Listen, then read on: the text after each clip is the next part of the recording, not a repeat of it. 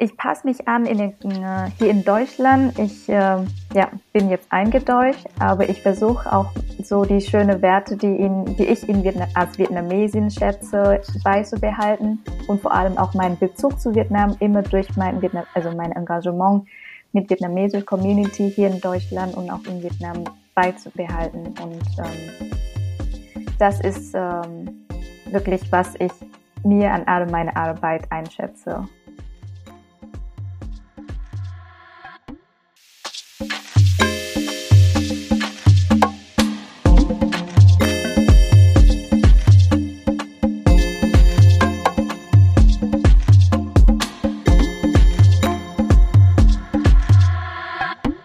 Hallo und herzlich willkommen zu Diaspora Talk Podcast. Wir teilen Perspektiven aus der Diaspora Community. Wir sind Rafael Sanchez Moreno und Tanja Scheffler. Schön, dass ihr heute da seid und zuhört. Wir haben heute zu Gast Lin Ha. Sie ist in Vietnam geboren und aufgewachsen. Vor elf Jahren kam sie im Rahmen eines Stipendiums nach Deutschland und hat einen Abschluss in Master of Science Wirtschaftspsychologie und arbeitet zurzeit im Bereich Personalentwicklung beim Beratungsunternehmen Sopra Steria SE in Hamburg. Neben dem Studium und der Arbeit engagiert sie sich leidenschaftlich für soziale Projekte, insbesondere für die vietnamesische Diaspora Community in Deutschland. Aktuell ist sie Vorstandsmitglied des Feed Startups Netzwerks in Europa und arbeitet ehrenamtlich beim Vielfalt Vietnam e.V. als Trainerin für ein Projekt zum Thema Gender Equality in den Schulen in Vietnam. Die Schwerpunkte der Initiativen vom VSNE liegen auf der Vernetzung und Unterstützung von Gründungsprojekten der vietnamesischen Diaspora in Europa. Insbesondere fokussiert VSNE sich darauf, Start-ups und Geschäftsideen mit innovativen Lösungen für eine nachhaltige Entwicklung zu fördern. Außerdem möchte das Netzwerk eine Brücke zwischen Startups in Vietnam und Europa aufbauen, um Wissen auszutauschen und zukünftige Zusammenarbeit zu ermöglichen. Liebe Lynn, schön, dass du heute da bist. Hallo. Danke, Tanja, und danke, Raphael, für die Einladung. Wir fangen wie immer mit unserem Entscheide dich Spiel an. Ich gebe weiter an Raphael. Mhm. Hallo Lin, schön, dass du da bist. Gerne. Ähm, das Spiel ist ganz einfach. Du sollst dich einfach zwischen zwei Möglichkeiten entscheiden. Mhm. Und die erste ist Streichholz oder Anzünder. Streichholz.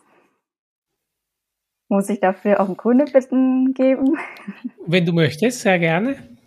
Ich mag das Gefühl, wenn man das streicht und dann funkelt es am Ende das Flamme und ist das ein schönes Gefühl. Mhm. Wissen oder Popularität? Ähm, kannst du die Frage nochmals stellen? Also mehr oder weniger Wissen oder Wissenschaft mhm. oder Popularität? Wissen, ja.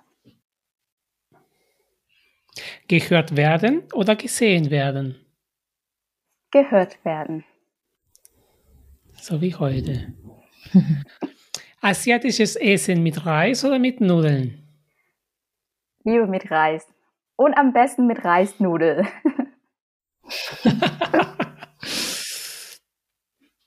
lange Hose oder kurze Hose? Mm, lange Hose. Dankeschön. Tanja, zurück an dich. Ja, danke, danke. Ähm, ich habe letztens auch schon gedacht, bei Streichhölzern, ich liebe diesen Geruch, mhm. dieses verkokelte. Ich liebe das. Ja. Äh, liebe Lynn, du bist in Hamburg, in meiner wunderschönen Heimatstadt Hamburg und ich freue mich ja. so sehr, dass wir mal jemanden aus Hamburg hier haben. Ähm, du bist aber nicht hier geboren und bist hierher gekommen. Ähm, du bist nach Deutschland mit einem Stipendium gekommen. Bist du dann gleich nach Hamburg gekommen oder was war deine erste Station? Meine erste Station war in Konstanz. Da musste ich äh, in einem Student-College besuchen für einen Vorbereitungskurs für das Studium in Deutschland.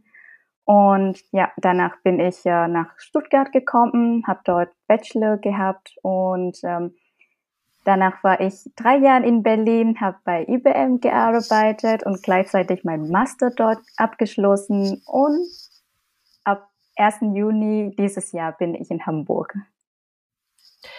Dann bist du ja schon richtig rumgekommen in Deutschland. Ja, das haben ähm, auch viele gesagt.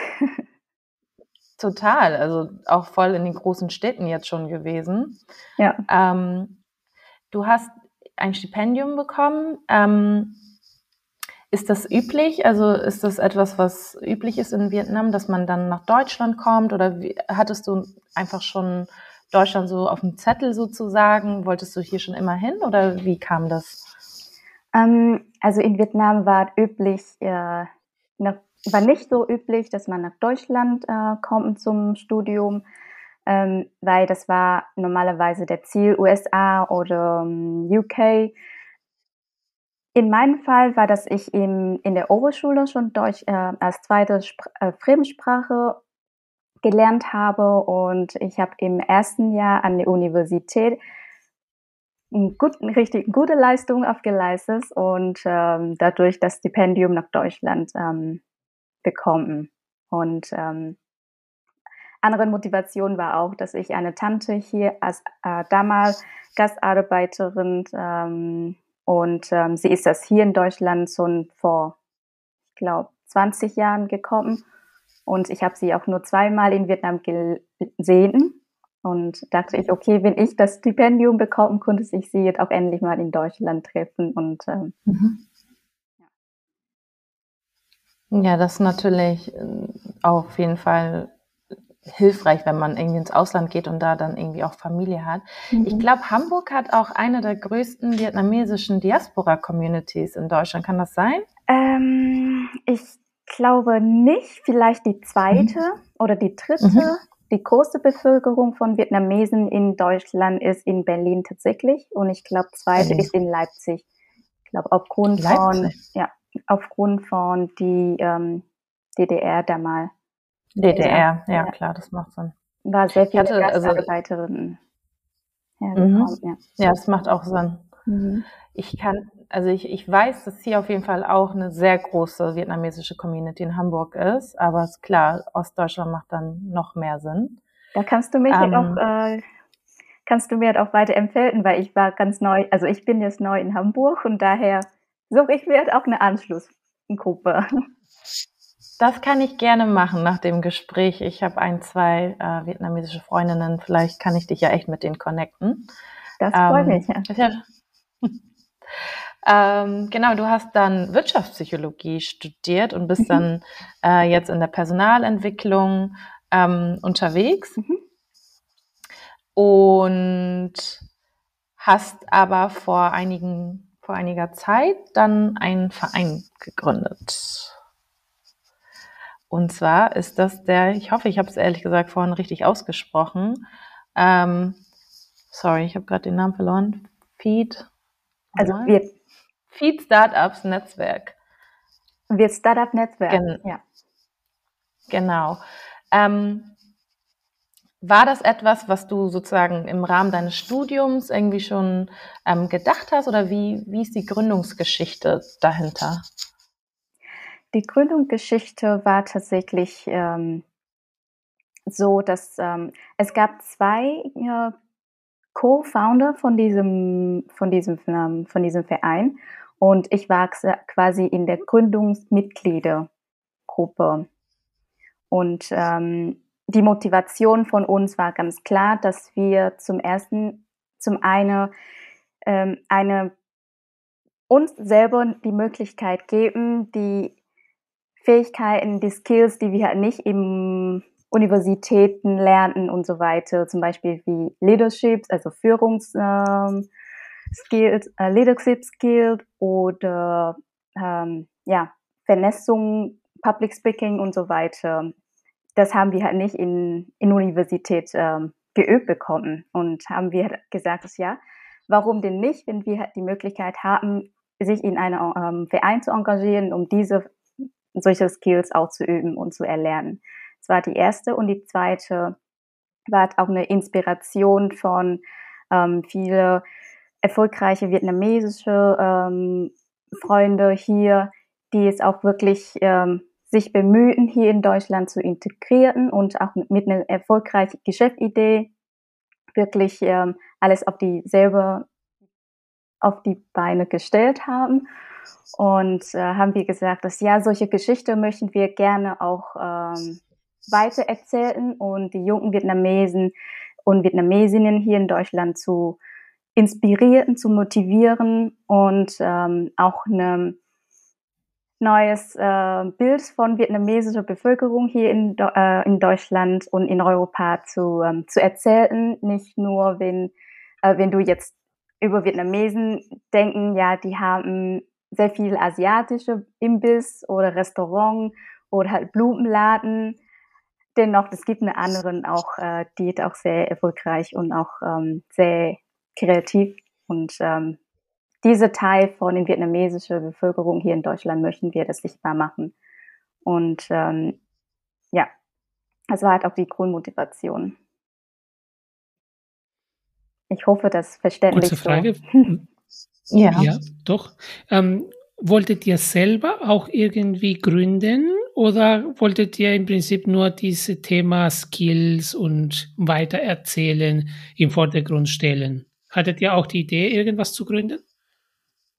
Ähm, wir, also ich, jede von uns haben auch eine, also haben die ähm, den, den Wunsch, auch etwas selber zu gründen, halt nicht nur einen Verein zu gründen, sondern auch eine Geschäftsidee und wir wollten innerhalb dieser Community auch unsere Idee auch immer austauschen und dafür ähm, ja, Feedback und Anmerkungen bekommen, um das ähm, später zu realisieren. Und weil es ist wirklich sehr inspirierend durch viele Gespräche mit äh, Founders und Founderinnen und ähm, das war halt wirklich ähm, sehr toll, was wir bisher gemacht haben. Und das wollen wir halt auch weiterhin. Kannst du vielleicht noch mal so ein paar mehr Beispiele geben? Wie sehen eure Angebote genau aus? Also ähm, was für Projekte setzt ihr da in diesem Rahmen dann um? Mhm. Also wir haben im ersten, also wir haben in 2019 eine erfolgreiche Startup Idea Contest für vietnamesische Community hier in Europa ähm, organisiert. Da haben wir über 20 äh, Zeit haben wir über 200 ähm, Teilnehmende oder Besucherinnen für für diese Veranstaltung und ähm, über 15 Startup Idea haben wir gesammelt und ähm, am Ende haben wir vier Finalist ausgesucht und ähm, ja, haben wir auch den Preis für den vier gegeben. Es war wirklich. Ähm, nee, das. Ja. Habt ihr den Geld gegeben? Wir haben äh, Sponsoring, äh, Sponsoren bekommen und ähm, haben auch Geld gegeben, ja. Also ähm, kein große, aber so eine Unterstützung. Das ist voll interessant, weil mein Verein macht genau das Gleiche gerade für die schwarze Community. Das ist wunderbar. Und es interessiert mich, wir haben genau das gleiche Projekt gerade und ähm, haben die Herausforderung, dass wir nicht unsere Gemeinnützigkeit verlieren, ähm, müssen wir das ähm, Projekt sozusagen selbstständig als ähm, ja als als GBR anmelden, weil wir das als Verein gar nicht so ähm, ausführen dürfen. Wie hattet ihr da auch so Herausforderungen oder, oder wie seid ihr das vielleicht umgangen? ja, tatsächlich, als wir das, ähm, als wir das Projekt gemacht haben, sind wir noch nicht als eingetragene Verein. Ähm, ah. Und das war tatsächlich auch äh, die ganzen Finanzplanung einfacher, äh, einfacher gewesen für uns und ähm, ich denke mal, dass, das werden wir tatsächlich auch das gleiche Herausforderung, so wie du jetzt hast, wenn wir nächstes mhm. Jahr das gleiche machen wollten, ja. Weil, ähm, ja. Kann ich sehr gut verstehen. Oh, ich dachte schon, du sagst uns, gibt uns jetzt die Lösung. Aber ja, das ist aber cool. Das ist ja witzig, dass ihr auch da so ein, so ein, so ein bisschen sowieso Höhle der Löwen, ne? dass man das Projekt dann da vorstellt. Und wer war die Jury bei euch? Ähm, wir haben aus unserem Netzwerk auch ähm, erfolgreiche Founders bekommen ähm, und die als Jury ähm, für unsere Startup, also für unsere Contests ähm, eingeladen. Wir haben auch Experte in Business auch eingeladen. Wir haben Also mal kurz. Wir haben auch eine Fachexperte und ähm, genau zwei Founders haben wir, einen Fachexperte und einen Business-Experte ähm, haben wir für als, also als Jury für die Final also für den Final, mhm. für die finale mhm. Runde. Und wir haben vorher auch noch so ähm, erstmal die Bewerbungsphase und dann haben wir die ähm, erste Screening, zweite Screening und dann die finale Runde. Mhm. Ja. Witzig. Ich würde dich echt gerne mal, wenn es okay ist, nach unserem Call mit einer aus dem Team von uns mal verlinken. Vielleicht kann man sich mal einfach austauschen. Wir haben wirklich genau das gleiche Projekt. Das, das heißt Idea und mhm. soll, äh, wir haben auch schon Sponsoren, aber es ist halt vom Vereinsrecht her gerade schwierig, deswegen ja. äh, stockt das da auf der Seite. Aber lass uns gerne ähm, austauschen. Ja. Auf jeden Fall. Ähm, vielleicht noch einmal kurz dazu. Gab es da irgendwelche Business-Ideen, die dir voll im Kopf geblieben sind, die richtig gut waren? Jetzt unter den Teilnehmenden? Hm, meinst du von unserem Startup Idea Contest vom letzten Mal? Ja, genau. Ja, also wir haben zwei ähm, erste Preis gegeben, weil die Jury könnten sich nicht entscheiden, welche besser als was ähm, als die mhm. andere. Und das eine davon war ein Plattform zu entwickeln, wo einzelne Personen deren Service anbieten.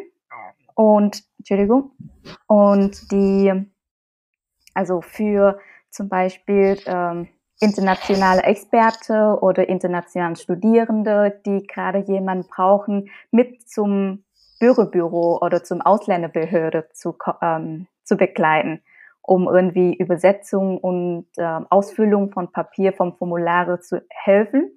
Da könnten die internationalen Experts und ähm, Studierende in diesem, also sich in diesem Plattform einloggen und dann jemanden da buchen. Also ich würde sozusagen so Sharing Service oder Minijob Service für ja, bürokratische Tätigkeiten und mhm. ähm, also gerade auch beim Arztbesuch oder so für die, die für die Leute, die halt nicht so gut Deutsch könnten. Mhm. Und das war eine, was ich mm, was ich am meisten äh, richtig ähm, beeindruckt finde, die Idee. Und ähm, die andere war eine Geschäftsidee aus Vietnam. Ähm, die Gründerin war eine PhD-Studentin hier in Deutschland und versucht mit vietnamesische äh, medizinische Kräuter einen Tee zu produzieren, um den Magen, also um den Magenbeschwerden zu heilen. Und ähm, cool. ja. Um das hier zu verkaufen, oder? Genau, ja. Sie hat, ähm, sie hat einen Prototyp schon in Vietnam entwickelt, also hat auch die Tees mitgebracht für uns äh, als, äh, als Besucher und für die Organisatoren des Teams äh, auszuprobieren. Wo habt ihr diese, diesen Contest gemacht? Wir haben das in Berlin gemacht. Und da sind die 200 äh, Personen dorthin gegangen? Ja. Also es war vor Ort? Genau, das war noch vor Ort möglich. Vor Pandemiezeiten. Ja. Voll cool. Und äh, ich versuche gerade eine coole Überleitung zu machen äh, zu Vietnam. Und zwar bist du ja auch Trainerin. Ja. Äh, für den Vielfalt Vietnam e.V. Mhm. Und da bist du auch, wenn ich es richtig verstanden habe, als Trainerin für Gender Equality in Schulen unterwegs in Vietnam. Oder habe ich das falsch verstanden? Mm, ich, ähm, also das Projekt ist so, dass ich als Trainerin zum Thema Gender Equality für die Lehrkräfte in Vietnam. Das, ähm, also Ziel diesem Projekt ähm, besitzt sich darauf, dass wir ähm, diese, äh, die Lehrkräfte in Vietnam für das Thema Gender Equality in der Schule ja. zu sensibilisieren und äh, mit denen äh, gemeinsam mit denen deren Verhalten zu reflektieren und daraus einen sozusagen Verhaltenveränderung Muster zu entwickeln, dass die jetzt auch in den Schule, bei, bei Schulunterricht und beim Umgang mit Schülerinnen zu, ähm, zu beachten, dass man halt diese reine Stereotypen von Schüler und Schülerinnen ähm, weiter zu fördern, sondern halt einfach wirklich beide, also beide Geschlechter oder die unabhängig von dem Geschlecht des Schülerinnen zu behandeln. Das heißt, du bist nicht in Vietnam selbst unterwegs, sondern du redest mit den Lehrkräften, die in Vietnam leben. Das machst du dann online oder? Mm, das werde ich, also das Projekt ist äh, geplant in Vietnam durchzuführen, weil das Thema ein sehr persönliches Thema ähm, ist. Und ähm, mhm. das haben wir wirklich äh, konsequent äh, gesagt, dass wir das nicht online machen wollten, sondern lieber vor Ort, weil da komme ich auch besser in Gespräch mit den Lehrkräften. Und äh, mhm. da sind die Lehrkräfte äh, in Vietnam auch bereit, die Geschichte zu erzählen, weil jetzt über online, selbst wenn ich mit denen auch hier sehen könnten, da schaffen wir leider nicht den Vertrauen. Und das ist halt eine mehrtägigen ähm, Trainings und ähm, da wünschen wir halt auch, dass wir es vor Ort durchführen können. Wie ist denn, wie kann ich mir die Situation dann vorstellen, ähm, wenn du sagst, du, ihr, ihr sensibilisiert die Lehrkräfte zum Thema Gender Equality? Wie, was sind so die, die, die Stereotype, die es dann gibt bezüglich Jungen und Mädchen in, in der Gesellschaft? Oder wie werden sie anders, ja, behandelt? Ja, also was soll ich sagen? Hm. Ähm, in Vietnam haben die Mädchen immer noch die, also eine, also so eine typische klassische Rolle, dass du immer gesagt wurde, ja, ähm, seid ähm, niedlich, seid zärtlich, seid brav und du wird eine gute Mutter sein und ähm, du kümmerst dich für die Familie. Du musst dich, du musst dich nicht an, so anstrengen, weiter zu lernen. Du, das reicht, wenn du ein Abitur hast und dann heirat, heiratest du und dann hast du halt ähm, eine gute Familie. Also halt mhm. gar nicht auf ähm, Karriere konzentrieren, sondern eher auf Familie und ähm, ähm, und äh, auch bei der Berufsauswahl wird die Mädchen auch immer gesagt, ja, du ist das nicht für ähm, für, ähm, für, für Naturwissenschaft äh, oder technische ähm, Fächer, sondern soll es halt lieber Sozialwissenschaft oder etwas, äh, ja, ähm, Kunst oder weiche Themen, weiche Fächer. Mhm. Genau. Mhm. Und es war genauso bei mir auch der Fall, dass, ähm, ja, dass ähm, meine Eltern mir gesagt haben, dass, ja, Link studiert mal ähm, Deutsch als Fremdsprache, das passt zu dir. Also das hat tatsächlich sehr gepasst in meinem Fall, aber ich hätte auch äh, die Wahl, ähm, Mathe zu studieren, weil ich zwar nicht so angeblich, ich wollte nicht Angeber sein, aber ich konnte sehr gut Mathe in der Schule. Und äh, hättet mir damals jemand ähm, gesagt, ja, Link, ähm, mach weiter Mathe, du, mach, du hast gute Note beim Mathe geschafft, kannst du auch weitermachen. Ähm, mhm. Dann hätte ich auch eine andere, eine andere Berufsfelder. Genau. Oder meine Tante hier in Deutschland ist auch genau so. Sie hat zu mir gesagt, du hast schon einen Bachelor gehabt. Warum brauchst du noch eine Master? dafür bist du halt, dafür wirst du nicht äh, geliebt von vielen Männern, wenn du so viel weißt. Solche so, also solche Muster kommen immer vor. Und mhm. das wollen wir äh, dadurch schon in der Schule ein bisschen ähm, abbrechen oder abbrechen. Mhm. Gibt es Vorbilder vor Ort? Also es, wenn du sagst, ähm, das ist so ein Stereotyp mhm. und die starke Frauen gehen alle nach Deutschland, ähm, oder gibt es tatsächlich auch die Frauen, die sagen, nee, ich leiste hier Widerstand und ich bleibe hier. Habt ihr auch ähm, solche Beispiele, mit denen ihr dort vor Ort arbeiten könnt? Ähm, also innerhalb von Vietnam haben wir auch ähm, sehr viele Beispiele von starken Frauen, auch in der Geschichte. Also vietnamesische Kultur und vietnamesische Geschichte ist ähm, sehr interessant, dass wir tatsächlich ähm, schon am Anfang sehr, also sehr gleichgestellt, auch von Männern und Frauen. In der Krieg oder so waren auch Frauen auf dem Kampffeld und so weiter.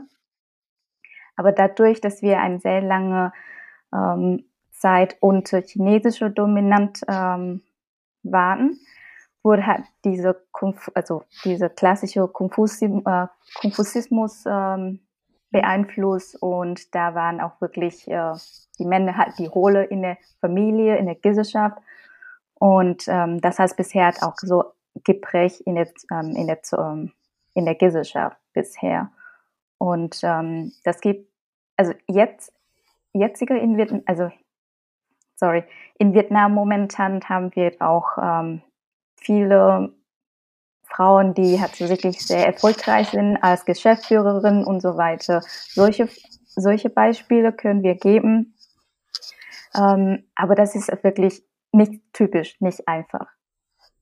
Und äh, das gibt schon Vorbilder, aber das wird halt nicht so weiter erzählt und ähm, die Inspiration fehlt hat, wenn du halt die Geschichte halt nicht weitererzählst. Und äh, gerade äh, versuchen wir die ähm, Lehrkräfte, die in kleine, also die in der Schule von kleinen Städten zu erreichen, weil da fehlt tatsächlich auch die Information und die Kommunikation.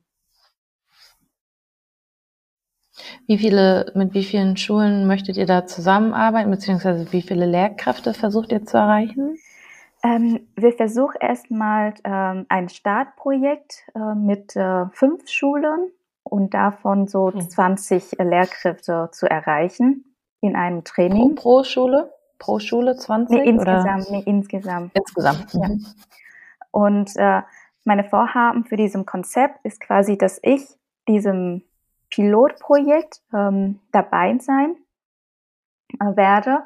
Und ähm, wir haben eine Partnerorganisation in Vietnam und ich werde die Partnerorganisation, das Konzept, was ich jetzt entwickelt für diesen Trainings, nach diesem Pilotprojekt weitergeben, beziehungsweise werde ich einen Train the Trainer Workshop mhm. für die ähm, sozial Mitarbeitende dort geben, damit die das Projekt auch weiterhin in anderen Schulen auch durchführen können. Wir freuen uns, unseren Partner vorzustellen nämlich das Programm Migration und Diaspora. Sowohl Tanja als auch ich arbeiten mit unseren Vereinen bereits mit Förderungen in unseren Herkunftsländern. Dieses Programm wird in mehr als 20 Partnerländern umgesetzt. Im Auftrag des Bundesministeriums für wirtschaftliche Zusammenarbeit BMZ von der Deutschen Gesellschaft für internationale Zusammenarbeit, die GIZ. Dieses Programm unterstützt Menschen mit Migrationsgeschichte dabei, die Lebenssituationen von anderen Menschen in ihren Herkunftsländern zu verbessern und nachhaltige Entwicklung zu ermöglichen. Vielen unseren Gästen haben bereits ihre Perspektive dargestellt und über die eigenen Erfahrungen in diesem Bereich berichtet. Dazu werden neben gemeinnützigen Projekten von Diaspora-Organisationen auch Einzelpersonen gefördert, die für einen kürzeren oder längeren Zeitraum zurückkehren, um im Partnerland in einer gemeinnützigen Institution zu arbeiten. Auch Menschen, die ein innovatives Unternehmen in ihrem Herkunftsland gründen möchten, können eine Förderung erhalten. Besonders gute Chancen haben Bewerbungen, die einen Beitrag zur Gleichberechtigung der Geschlechter leisten. Ein Grund, diese Staffel sich anzuhören. Auf dem Informationsportal diaspora2030.de findet ihr nähere Infos zu diesen Themen. Noch einmal diaspora2030.de. Und jetzt viel Spaß mit dem Rest der Folge. Mein Verein Latinka hat in Peru ein Projekt, ein Schulprojekt. Mhm. Und durch die Pandemie und durch die Demokratisierung der Kommunikationswege in dieser Pandemie die Schule findet de facto nicht statt. Es wird alles über Chats, über WhatsApp-Gruppen mhm. ähm, wird quasi Schule gemacht. Ja. Und die Schülerinnen und Schüler haben viel über das Projekt und über die Arbeiten mit den Lehrern, mit den Lehrkräften mitbekommen und sich auch ähm, beteiligt und Wünsche geäußert und gesagt, ja, ich möchte, dass es so und so wird, Ach, weil cool. so und so verstehe ich das nicht. Mhm. Und das war am Anfang von uns überhaupt nicht geplant, ähm, weil wir eben im Prinzip mit den Lehrkräften arbeiten wollten. Mhm. Ähm, aber dadurch, dass man quasi nur einen Chat hat oder eine Gruppe in WhatsApp, kann man einfach diese, die Schwelle, sich da äh, zu, zu äußern viel niedriger ist, mhm. haben viele tatsächlich uns ähm, interessantes Feedback gegeben und am Ende wurden die Projekte tatsächlich besser von den Schülerinnen und Schülern empfangen, Ach. weil sie auch beteiligt waren in dem Prozess. Ne? Ach, schön, ja war spannend. Ähm, ich weiß jetzt nicht, wie, wie das funktionieren kann, weil es ist schon wieder was anderes, ob ich über eine Heilpflanze oder Kräuter ein Projekt mache oder sage, hey, ihr liebe Mädchen, ähm, seid stark. Das ist schon eine andere Ebene. Ja, ja, das glaube ich. Ich nehme tatsächlich ähm, das mit für mein Projekt. Das wird nächstes Jahr stattfinden. Hoffentlich vor Ort. Also wir sind gerade immer noch äh, steht dabei, die Nachrichten in Vietnam zu verfolgen. Wie ist es die Corona-Lage dort? Und ähm, meine meine Idee von unserem ähm, Projekt ist, dass, dass ich zusammen mit den Lehrkräften in einem Design Thinking Session tatsächlich kommen und mhm. durch eine Initiativen für deren Schule zu entwickeln, wo wir auch tatsächlich, wo ich ähm, die Lehrkräfte die Aufgaben geben, wie können wir die Schülerinnen auch integrieren in diesem Prozess mit Verhaltenveränderung und so weiter, weil die sind halt die Zielgruppe, was wir am Ende beeinflussen wollten. Und ähm, das reicht nicht, wenn die Lehrkräfte deren Verhalten reflektieren und ähm, anpassen bzw. ändern, ohne die Schüler und Schülerinnen irgendwie das Gefühl zu geben, ja, wir fördern die Gleichberechtigung in der Schule. Mhm. Ja, ich, also ich bin selber auch sehr gespannt, was wir aus unserem, aus unserem Projekt ähm, rauskriegen könnten. Können geil, könnten gerne zweite, zweite Interview geben, wenn wir das Projekt durchführen haben. Ich glaube, ich glaub, wir müssen mit fast allen unseren InterviewpartnerInnen nochmal ein Zweitgespräch führen, weil die immer von so vielen coolen Projekten erzählen und ich echt gerne auch wissen möchte, wie das dann so sich entwickelt hat. Ähm, ja. Vielleicht nochmal zu eurem Projekt. Ich habe jetzt gerade auch ähm, letzten Monat in Ghana ein Projekt an einer Schule durchgeführt, ähm, mhm. auch von ZIM gefördert. Ähm, sehr ähnlich zu dem, was ihr gemacht habt. Es war auch ähm, so ein Train the Trainer mhm. Ähm, Projekt. Wir haben Lehrkräfte 25 äh, Lehrkräfte ähm, fortgebildet, sensibilisiert zum Thema Inklusion im ah. Klassenunterricht. Mhm. Und da haben wir mit Experten aus Deutschland, aus der Diaspora gearbeitet und mit Experten aus Ghana vor Ort. Die haben diese Workshops ähm, zusammen ähm, ja, zusammen entwickelt, die Inhalte, die wichtig sind. Was sagst, es war ganz cool, weil wir hatten halt die Experten aus Ghana, die halt natürlich den Blick zum Thema ne, Inklusion ja. haben, wie es dann aussieht, aber halt auch Experten aus der Diaspora von hier. Mhm. Und ähm, was ich ganz richtig cool fand, war, also wir haben dann in Tandems gearbeitet und ah. ähm, sozusagen die, ja, die Inhalte dann den Lehrkräften vermittelt und dann waren wir auch danach noch an den Schulen und haben geguckt halt, äh, wie sieht das dann praktisch aus, ne? Kann man das dann so umsetzen, was wir da halt alles erarbeitet haben? Ja. Ähm, was ich ganz spannend fand, war, dass später, ähm, also als wir das Projekt entwickelt haben, äh, hat unsere Partnerorganisation sich mit der ghanaischen Schulbehörde am Ende sozusagen vernetzt mhm. und die haben uns es dann ermöglicht, dass die Lehrkräfte tatsächlich wirklich freigestellt wurden für zwei Wochen und wirklich intensiv mit uns zusammenarbeiten konnten, ähm, cool, was ja. sehr untypisch ist. Mhm. Und ähm, das war so, ja, das, das hat das Projekt nochmal auf so ein ganz anderes Level gebracht, dass die Schulbehörde ja. von einem bestimmten Stadtteil, also nicht von ganz Ghana, sondern das war ein Stadtteil in der Hauptstadt, mhm Und ähm, die haben dann so eng mit uns kooperiert, dass wir diese Lehrkräfte wirklich ja, freistellen konnten. Also nur, ich weiß nicht, ob ihr vorhabt, irgendwie mit Behörden, ich weiß auch nicht, wie es in Vietnam ist, wie offen die da sind. Ähm, ich hätte es auch nicht gedacht, dass die da so offen sein ja. werden in Ghana, ja. aber das hat wirklich nochmal wir haben das, also die Lehrkräfte haben komplett davon profitiert und für uns war das auch einfach sehr angenehm, dann mit den Lehrkräften zu arbeiten, wenn man da so eine Rückendeckung hat. Ja. Die waren total begeistert davon. Also ja, das ist tatsächlich sehr guter Hinweis, ähm, was wir überlegen müssen sollten, weil momentan mit der, also in der Diskussion mit unserem Partnerorganisation heißt es so, dass wir unsere Trainingstage am Wochenende legen, äh, verlegen müssen. Mhm. Und das ist äh, wirklich nochmal eine Add-on-Tätigkeit für die Lehrkräfte und ähm, ja.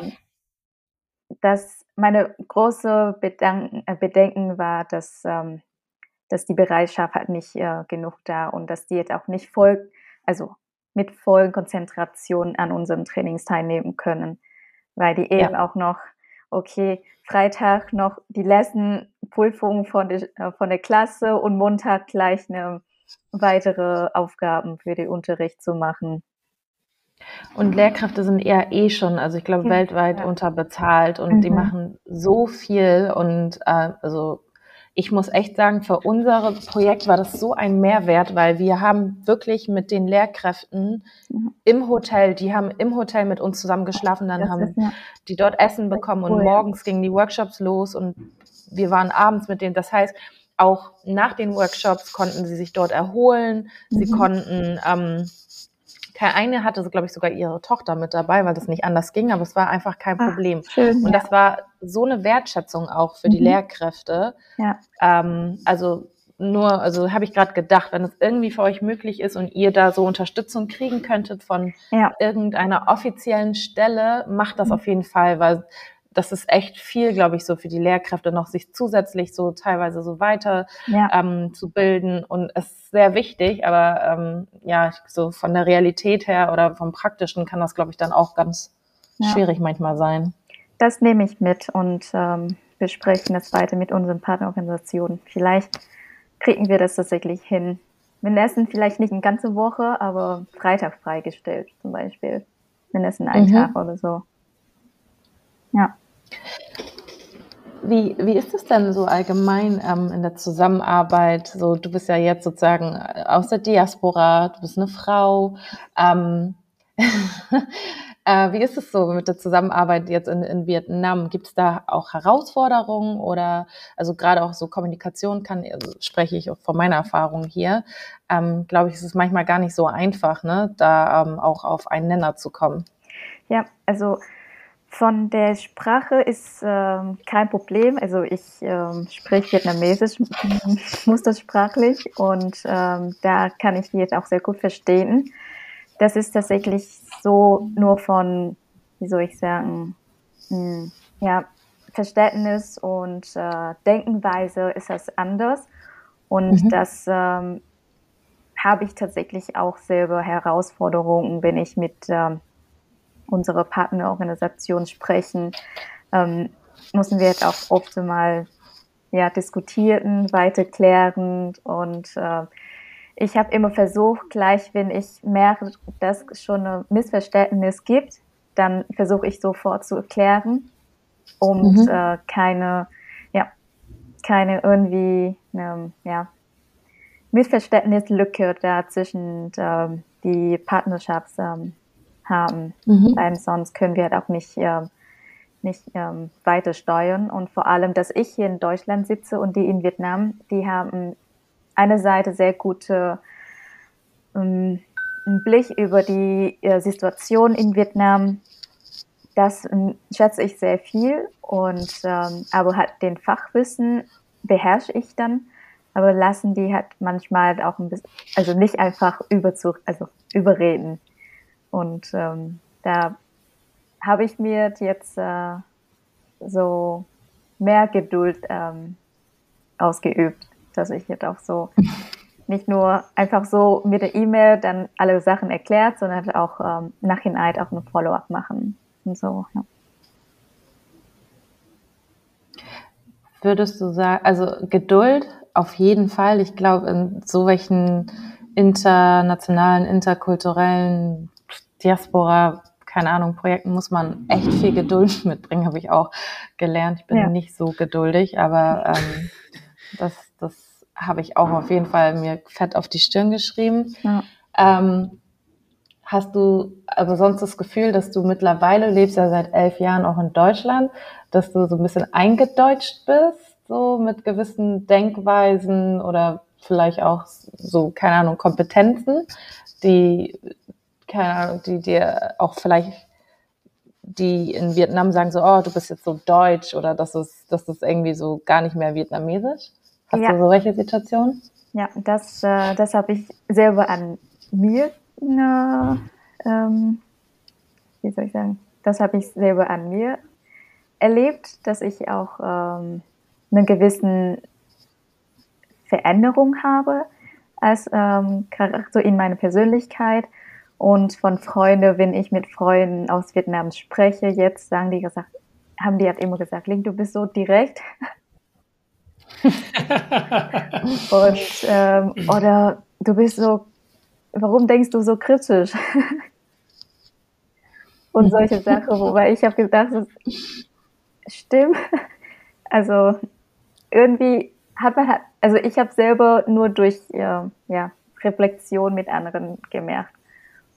Und ähm, ich finde halt auch, also schön, weil ich mir auch immer merke, ich passe mich an in den, äh, hier in Deutschland. Ich äh, ja, bin jetzt eingedeutscht, aber ich versuche auch so die schönen Werte, die, in, die ich in Vietnam, als Vietnamesin schätze, beizubehalten und vor allem auch meinen Bezug zu Vietnam immer durch mein Vietnam, also mein Engagement mit vietnamesischer Community hier in Deutschland und auch in Vietnam beizubehalten. Und ähm, das ist ähm, wirklich, was ich mir an all meine Arbeit einschätze.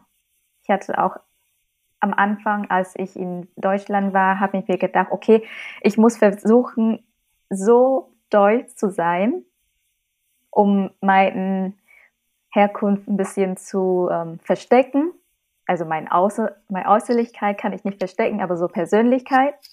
Aber jetzt ähm, habe ich mir gesagt, dass nee, also ich bin ganz stolz als Vietnamesin. Ich habe meine Persönlichkeit manchmal zurückhaltender und das fühle ich mich viel wohler, als wenn ich jetzt immer versuchen, deutsch zu sein.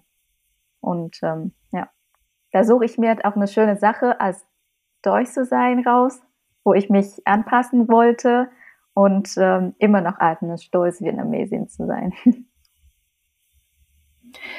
Wie, wie kommt es, dass das so eine Veränderung sozusagen stattgefunden hat? Ich glaube, das haben ja ganz viele ähm, Menschen, ähm, die ja Migrationshintervordergrund, wie auch immer haben, ja. ähm, dass man das Gefühl hat, dass man sich irgendwie anpassen muss. Ja. Ähm, Gab es für dich irgendwie, wenn es nicht zu so persönlich ist, für dich irgendwie einen speziellen Moment oder hat sich das einfach irgendwie entwickelt, ähm, dass du gesagt hast, so, nö, du möchtest dich gar nicht mehr anpassen, sondern du bist stolz auf das, was du bist und du vereinst ja auch beide Welten miteinander. Ja, also die Moment war, eine war als ich fertig mit dem Bachelor war und mich vorbereitet auf eine Jobsuche und fange an, Lebenslauf zu schreiben. Und äh, das ähm, hat man immer so, oder ist das nicht Pflicht, aber wird halt immer so empfohlen, Nationalität anzugeben als Vietnamesin. Und das habe ich weggelassen in meinem Lebenslauf. Und dann hat ähm, Freunde, Freundin von mir, eine sehr gute Freundin von mir, gesagt, Ling, warum verstehst du das?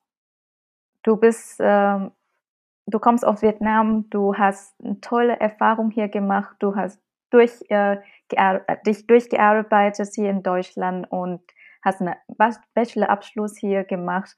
Und dieser internationale Hintergrund ist doch deine Spezialität, dass du in deinem Lebenslauf herausbringen sollte. Und da hat mich halt auch mir dieselbe Fragen ge ähm, gestellt. Ja, stimmt. Warum muss ich halt meine Identität verstecken? Als Vietnamesin in Vietnam geboren und aufgewachsen und nach Deutschland gekommen zum Studium. Und dann fange ich auch weiterhin über Vietnam gelesen, auf vietnamesische Kultur, die Herkunft, also versuche ich ein bisschen meine, ja, meine Identität als Vietnamesin zu verstärken durch mein wirklich Wissen, wer ich bin, was steht für meine Kultur und was sind die Werte, die ich mir schätze. Und da baue ich langsam auch äh, also die Stärke für meine, für meine Identität. Danke, dass du das mit uns geteilt hast. Sehr gerne. Ich glaube, es ist ja auch total empowernd dann, also die ganze Arbeit, die du machst mit für die vietnamesische Community. Ähm, ich ähm, finde das natürlich auch so. Also auf der einen Seite, man lebt gerne in Deutschland, aber ich mhm. glaube, dieses in sein, für seine Community etwas machen zu dürfen, das ist irgendwie sehr empowernd irgendwie ja. und lässt einen trotzdem seine Identität dann für die Gesamtbevölkerung irgendwie finden. So war das bei mir auf jeden Fall auch. Ja. Dass ich war schon immer eigentlich so, ich habe gesagt, so, okay, ich, ich weiß, wer ich bin irgendwo, aber klar, von außen wird immer ein was herangetragen, will irgendwie mhm. so ein Stempel raufgedrückt. Ja. Aber seitdem ich so die letzten fünf, sechs Jahre so diese Diaspora-Community-Arbeit mache, werde ich immer bestärkter eigentlich in dem, wer ich auch bin und ja. wer ich sein möchte und kann gleichzeitig ähm, das auch besser nach außen vertreten, ohne irgendwie Kompromisse machen zu müssen. Das, das habe ich auf jeden Fall auch für mich sehr stark so ja. die letzten Jahre gespürt, dass diese, je mehr die Community auch zusammenrückt, ohne dass man dabei aber exklusiv wird, sondern mhm. man weiß einfach, wer man ist und was einen ja. ausmacht und dann kann man ja auch auf blöde Fragen besser antworten, habe ich das Gefühl manchmal. Ja, also das, das stimme ich auch zu und das ist auch meine Motivation, warum ich sehr viel für vietnamesische Community hier ähm, engagiert habe, weil ich mir gerne eine Community entwickle, wo ich mich wirklich wohlfühlt ähm, dabei sind und die mich jetzt auch stärken wollte und ähm, ich lebe hier in Deutschland. Ich bin halt nicht ähm, Deutsche und daher brauche ich auch eine Community, wo ich äh, zugehören fühlt. Und ich glaube, diese Zugehörigkeit gefühlt verstärkt man sich hier auch wirklich sehr viel, so wie du gerade gesagt hast, dass du immer in Austausch kommen kannst, mhm. wenn du Probleme hast und dass du auch, selbst wenn du keine Lösung dafür bekommst, aber zumindest du weißt, dass du nicht allein bist in diesem, ja. In diesem Fall. Ja. Wir haben als Premiere ähm, oder Vernissage von diesem Podcast das Thema Heimat gehabt. Ach, Mit schön. unseren ersten Gästen haben wir das Thema Heimat gehabt. Mhm. Und ich vermisse gerade, dass du dabei nicht zu dieser Gruppe gehört hast, weil es, es, es passt echt wunderbar mhm. zu diesem Thema. Ähm, was ist Heimat? Wer bin ich? Du ja. sagst gerade eben, ich bin kein Deutscher, aber du wohnst schon hier elf Jahre. Ist es Deutsches sein, ein Papier zu besitzen oder was ist das für ein Gefühl? Ne? Also, ja.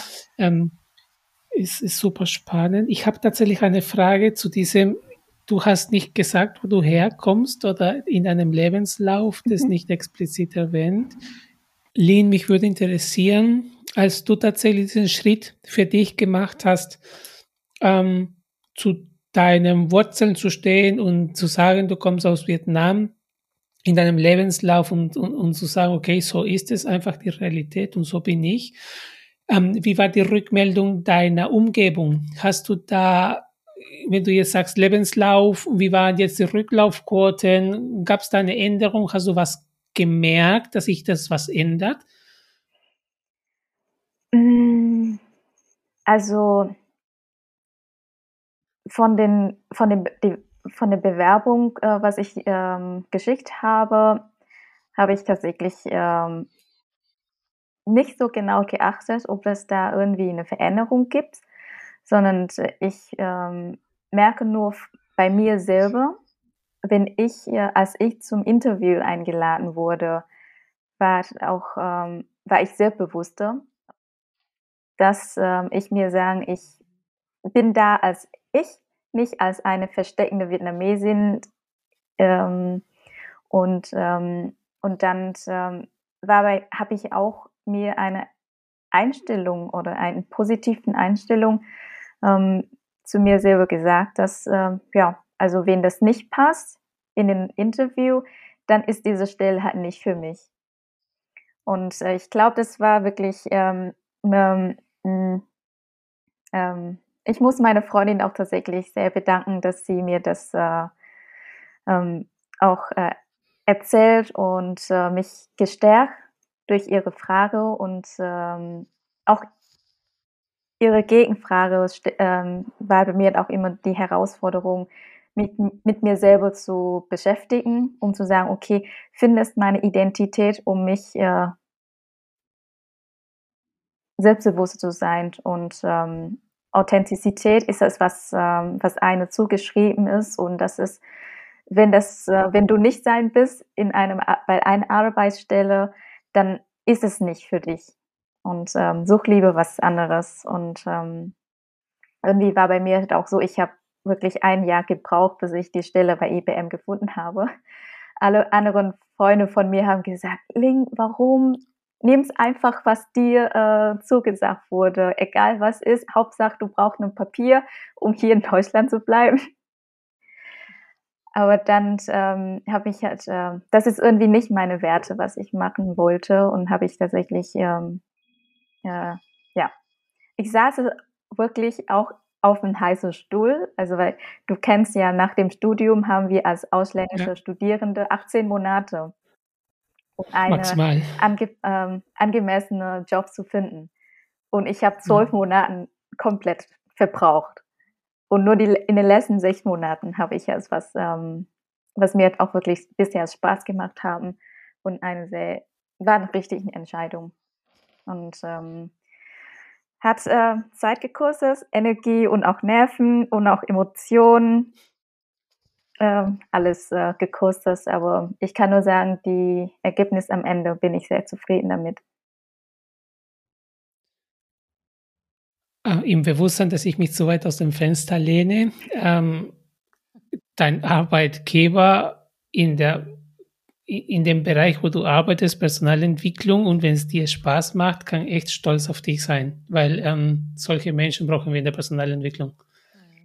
Ja, das versuche ich auch. Und ähm, bei der IBM arbeite ich in Diversity and Inclusion und äh, jetzt bei Supersteria in Personalentwicklung. Und das versuche ich auch durch meine Geschichte und auch durch meine Erfahrung, die Leute auch ähm, zu inspirieren dazu und weiterhin für Diversity in Unternehmen zu, ähm, zu engagieren. Ist ja auch immer ganz witzig. Also mein Eindruck ist, dass ähm, ja die, Diverse, die, die Diversity ähm, Abteilung meistens das einzige, wenn überhaupt, diverse sind an, an den Unternehmen. Aber wie Raphael sagt, das ist sehr, sehr, sehr wichtig, dass wir da auch mehr ja, Diversität, Vielfalt auch allgemein haben, in der Person, vor allem in der Personalentwicklung. Ja, ähm, ja mega gut. Das, dass du da bist und versuch mein Bestes. Jetzt bauen wir ganz viel Druck auf. Ja, genau. ähm, ja, wir kommen, glaube ich, auch langsam schon dem Ende zu. Was mich noch interessieren würde, einfach so ganz persönlich, gibt es Personen in deinem Leben, die dich speziell ähm, inspiriert haben oder ähm, die dich motivieren auf deinem Weg, vielleicht auch sind es auch Geschichten aus, aus deiner Arbeit, aus deinem Engagement, etwas, was dich sozusagen weitermachen lässt ähm, auf diesem Weg? Ja, oh Gott, es gibt sehr viele. also ich lasse mich sehr gerne inspirieren, auch von berühmten Personen, also ja, Nelson Mandela oder Barack Obama oder Michelle Obama. Ähm, die Geschichte von, na, von denen lese ich sehr gerne. Ähm, aber ich lasse mich auch sehr gern und tatsächlich sehr viel und intensiv inspirieren von Menschen, die um mich herum und ähm, was wirklich ganz normalen Menschen, aber mit einfach so Geschichte, die mich sagen, okay, das will ich äh, genauso sein oder ich will ähm, das ändern. Und ähm, wenn ich jetzt denke von meinem Engagement hier in Deutschland, muss ich tatsächlich an meine Tante ähm, denken. Sie, sie hat keine erfolgreiche Geschichte hier in Deutschland, aber sie hat geschafft, in Deutschland hier nach der, ähm, nach DDR-Zeit ähm, in Deutschland zu bleiben und die Familie in Vietnam unterstützt. Und obwohl sie sehr weniger Deutsch spricht und in eine sehr kleine Community ähm, engagiert ist, aber sie hat es geschafft und äh, mit einer großen Motivation die Familie in Vietnam zu unterstützen. Und ähm, ich habe es gesehen, ich äh, möchte auch gern meine Familie in Vietnam jetzt auch unterstützen, aber ich möchte nicht in eine kleine Community bewegen, so wie meine Tante hier.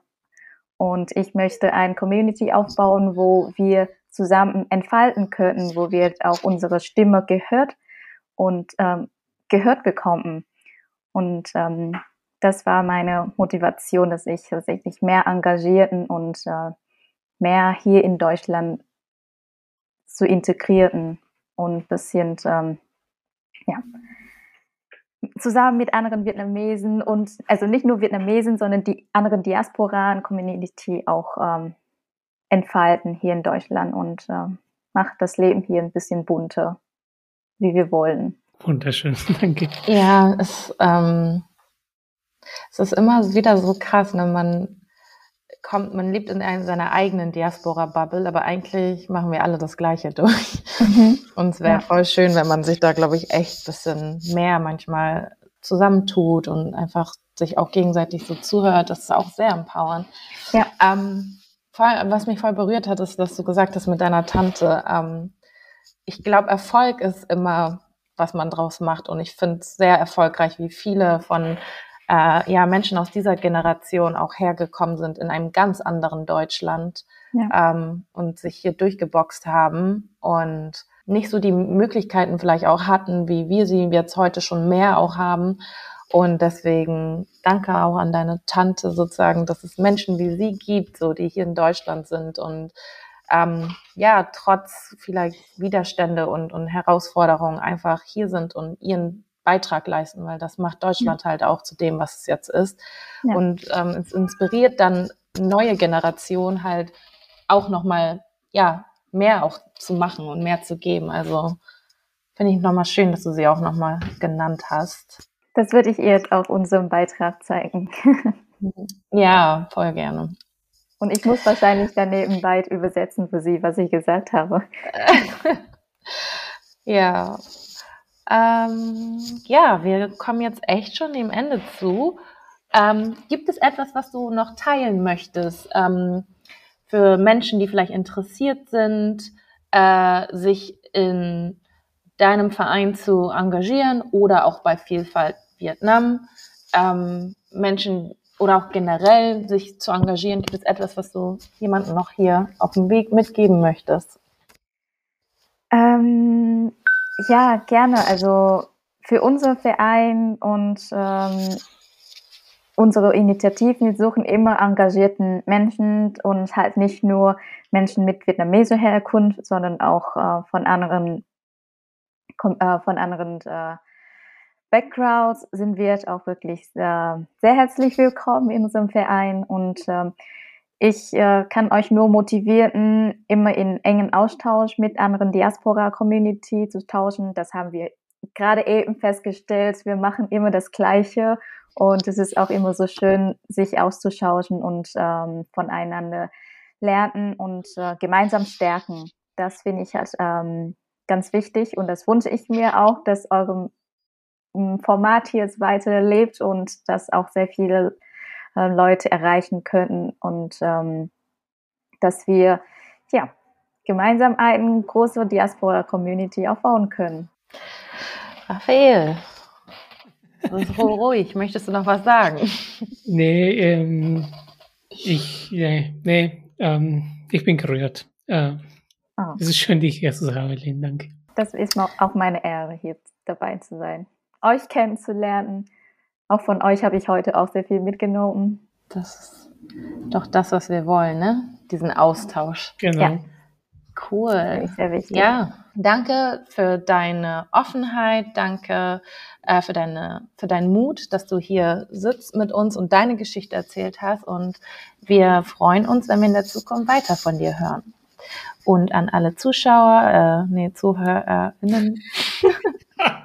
Bald haben wir auch Zuschauer. bei mir, bei mir ist heute ein bisschen sorry. Ähm, ja, danke, dass ihr wieder reingehört habt und bis bald. Bis bald. Bis bald. Danke euch nochmal für die Möglichkeit.